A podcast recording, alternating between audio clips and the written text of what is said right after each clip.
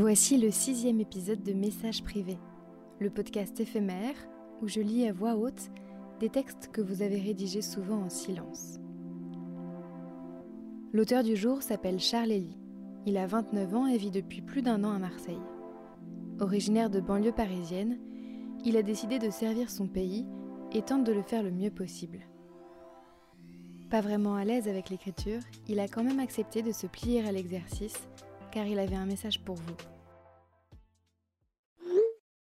Je suis depuis mars 2017 un représentant du pouvoir exécutif en France. Et oui, je suis policier.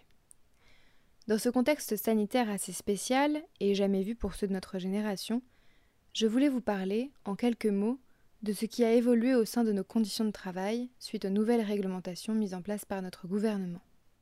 Je travaille au sein du tribunal de grande instance de Marseille.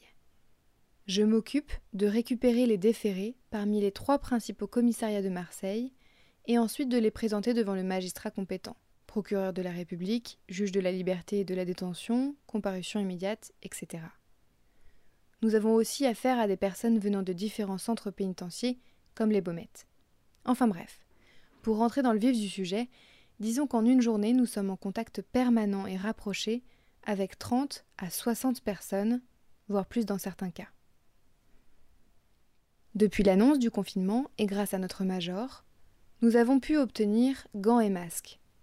De plus, avec l'augmentation des contrôles et le durcissement du confinement, la délinquance a fortement diminué. C'est bénéfique pour nous, car moins de monde dans les geôles, et donc fini les services qui vont de 13h à 4h du matin. Chose qui était assez fréquente avant tout ça. J'ai fait 200 heures supplémentaires depuis le 1er janvier. Depuis peu, nous avons eu la possibilité de couper la brigade en deux, et donc de travailler 7 jours, puis d'être 7 jours en repos.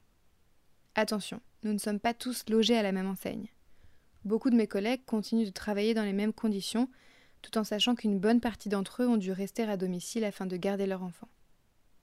Nous faisons partie de toutes ces personnes en première ligne, à l'image du personnel de santé, des caissiers, des gendarmes, des pompiers, des éboueurs, etc. Et je remercie les gens de tous nous soutenir.